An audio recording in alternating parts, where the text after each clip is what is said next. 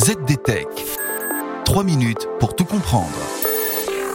Bonjour à tous et bienvenue dans le ZDTech, le podcast quotidien de la rédaction de ZDNet. Je m'appelle Guillaume Sarias et aujourd'hui, je vous explique que la police officie déjà sur le métaverse et ce alors que oui, le métaverse, eh bien, nul ne sait ce qu'il en est exactement pour l'instant.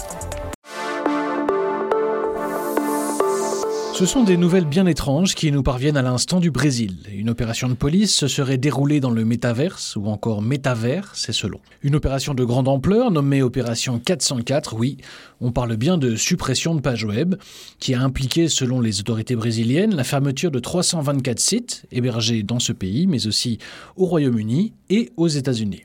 Oui, il s'agit en fait d'une opération de lutte contre les diffuseurs de contenus protégés par les droits d'auteur, et ce via des plateformes de streaming vidéo C'est la première fois que des enquêtes en ligne se déroulent dans le métaverse, claironnent les autorités brésiliennes. Donc là, avant d'aller plus loin, vous me demandez forcément qu'est-ce que c'est que cette histoire de métaverse Eh bien, sachez que le métaverse est un monde virtuel numérique. Une des premières expériences concrètes date de 2003 avec la création du jeu en ligne massivement multijoueur Second Life. Il permettait à ses utilisateurs d'incarner des personnages virtuels. Et avec la démocratisation de la technologie de réalité virtuelle et la popularité des univers virtuels comme Fortnite ou Roblox, le concept de métavers renaît ces derniers mois. Facebook a d'ailleurs été renommé Meta en octobre dernier, avec pour objectif d'aller dans la direction du métaverse. Bref, le métaverse est à la mode et il est donc bien compréhensible que la police s'en préoccupe. Sauf que là, à l'étude de l'affaire, il semble bien que les autorités utilisent ce concept de métaverse pour médiatiser leur action. Car au fond, de quoi parle-t-on ici? La fameuse opération 404 est une très classique opération de suppression de contenu en ligne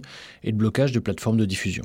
D'ailleurs, l'opération 404 en est désormais à sa quatrième mouture, la première ayant débuté en 2019. Et l'enjeu de ces opérations est très clair, lutter contre le piratage de contenu en ligne. Mais d'où vient alors cette folle idée d'enquête dans le métavers? Eh bien, selon un communiqué des autorités brésiliennes, les pirates créaient des événements sur des plateformes de jeux comme Roblox pour commercialiser leurs services et inviter les personnes intéressées sur leur plateforme vidéo. Bref, il s'agirait tout simplement de publicité pour des contenus illégaux dans des jeux en ligne. Voilà, c'est un peu maigre, euh, vous en conviendrez.